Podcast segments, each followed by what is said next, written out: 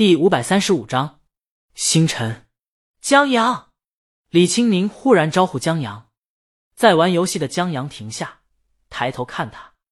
李青宁让江阳过去，江阳站起身走了过去，他们一起走到背人处。怎么？江阳话没说完，就让李青宁亲一口新口红，味道怎么样？江阳在自己家偷偷摸摸细细品尝一下，好闻，是吧？李青宁分享以后，让江阳继续玩游戏去，他继续去化妆，因为在音乐节上表演，既不是晚会，也不是在室内，李青宁穿搭就没有太隆重。他和造型师商量以后，选择了长款衬衫裙，简洁的裁剪，轻线下的裙摆，外面再套一件毛衣，简约轻松又不失精致，很适合赶赴秋日的一场约定。时间差不多后，他们赶往音乐节，路上车更多了。电台里的交通广播都在提醒车主，非必要不要走这条路了。终于，在七点左右，车子到了园区。车子在音乐节的另一个入口停下，柚子音乐节的主理人领着团队已经在等着了。在简单打个招呼以后，他们从这个入口进去。本打算悄悄去主舞台后台的，但在去的路上，还是让许多歌迷看到了。李青宁向这些歌迷挥手致意，许多歌迷围过来。粉丝们爆发的欢呼和呐喊，一度盖过了旁边的演出。在李青宁进了后台，这才安静下来。呼，丫丫妈喘一口气，她这不是累的，纯粹是刚才歌迷发现大魔王蜂拥而至时挤压空气导致的呼吸不畅。他感受到压力了，转过身对他带来的老乡们说：“都打起精神，别偷懒，别蒙事儿啊！今儿有多重要，我可说过好几遍了。今儿要出了错。”咱全回家种红薯吧，丫丫妈，你放心，咱们都是丫丫的伯伯、叔叔、阿姨、婶婶，人老公都给咱丫丫写书了，咱们要差事儿，那以后在丫丫面前还抬得起头吗？就是，余下的人也搭腔。丫丫妈听他们这么说就放心了，她守着后台，不放任何不相关的人进去。就在这时，韩小小带着几个粉丝拎着水走过来，一一发给安保人员，感谢他们的工作。辛苦了，丫丫妈忙摆手，不用不用，刚才工作人员已经答谢过了。韩小小还是把饮料和水放下了，这是他自掏腰包买的。上次在园区给江阳送奶茶，安慰守在摄影棚前的粉丝时，韩小小加了很多偶像的铁粉，组了个群。他现在摇身一变成大粉了，大粉都得有大粉的担当，感谢工作人员就是他做的。当然，羊毛出在羊身上。韩小小希望偶像以后别怪韩总压榨她老公就好。后台很安静，李青宁的演出在八点，时间足够，化妆师和造型师为她补妆和整理发型。江阳坐在旁边陪李青宁聊天。现在外面还有演出，一支乐队在副舞台刚开始表演。如果大魔王不来的话，这支乐队就是最大牌的乐队。奈何大魔王突然降维到了音乐节。现在主舞台早早等候，提前占据有利位子的歌迷比副舞台的观众还多。陈姐进来，她问了一句：“李青宁准备的怎么样？”以后又问江阳：“你待会儿在台下还是在后台？”台下，在台下看才最好吧？后台看是背对的。那你快下去吧。陈姐说：“趁现在使出吃奶的劲儿，还能挤到前面去，不然进不去了。”哦。江阳往外走，李青宁提醒他不要让别人占了便宜。他看着陈杰古怪的目光，男生出门在外也要保护好自己。江阳用出吃奶的劲儿，终于挤到了石头周浩他们身边，然后就站在那儿等啊等，顺便听一听远处传来的副舞台的歌，还挺好听的。然后江阳有个大问题，他在想要不要去上厕所。这不代表他的膀胱告急，这是他的老毛病了。他经常在宿舍睡觉前，在进电影院前，或者在看话剧前想去上个厕所，好像这样就放心了。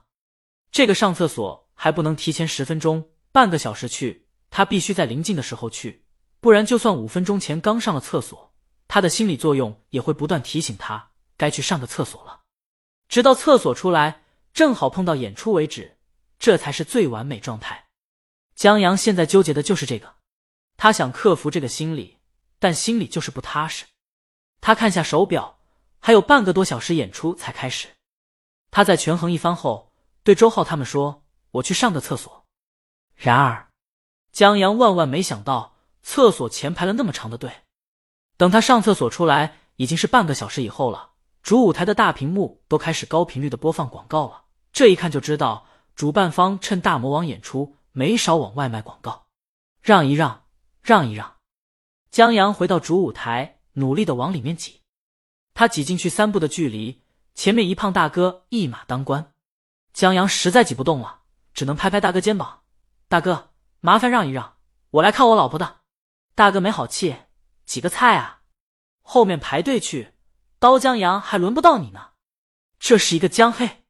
江阳默默的退到后面去，又尝试从旁边突围。就在这时，大屏幕上的广告终于播出完了。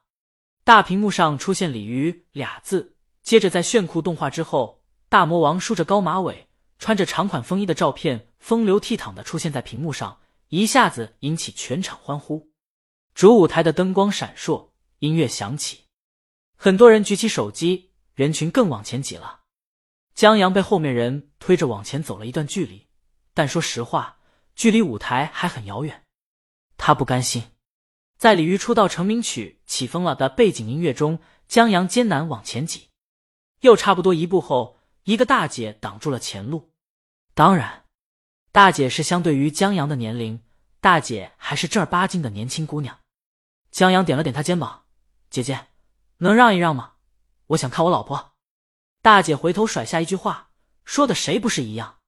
现在人挤人，她正愁挤不进去，个子还低，看不见舞台呢，怎么可能让？他瞥了江阳一眼，个子这么高，在后面咋了？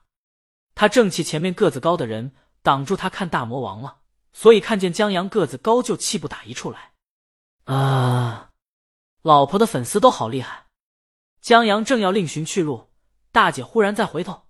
哎哎他在远离舞台的幽暗灯光下，终于认出了江阳。哎，你还真是来看老婆的，全场就你有资格说这话。大姐是狗粮党，她帮助江阳义不容辞。大姐稍微让开一个位子，让江阳去她前面，然后她在后面推，试图让江阳挤进去。大姐还喊号子，一二三，没用，算了算了，大姐。江阳就是变成纸片人，都不见得能到舞台下面。他放弃了，万一发生踩踏就不妙了。他抬头看一眼大屏，李鱼拖着话筒，帅气的走到舞台另一旁唱起来，轻轻松松的飙了一个高音，引得全场观众跟着一起唱。我等待一场微风，吹落黎明星辰。大姐站在江阳旁边，在全场唱带动下，她很快也融入其中，扯着嗓子大声唱起来。李青宁停下唱，他双手张开，似让观众们持续大声的唱，又似乎在场下手机陆续打开手电筒，舞台灯光也适时调暗。刹那间，舞台下面亮起海一般的点点星辰，在有节奏的挥舞间，就好像微风真的在吹落星辰一样。这景象出现在大屏幕上，一下子把江阳惊艳住了。特别镜头从大魔王后面拍场下时，就感觉他一个人站在星辰下。这，江阳喉咙发干。这是我，他想骄傲的对旁边的大姐说，但因为过于激动的缘故，迟迟吐不出那两个字。这是他老婆，他老婆。哈！大姐拍江阳肩膀，比江阳还骄傲，但他的声音也就限于周围，大家都在嗨唱中，压根顾不上理会这儿。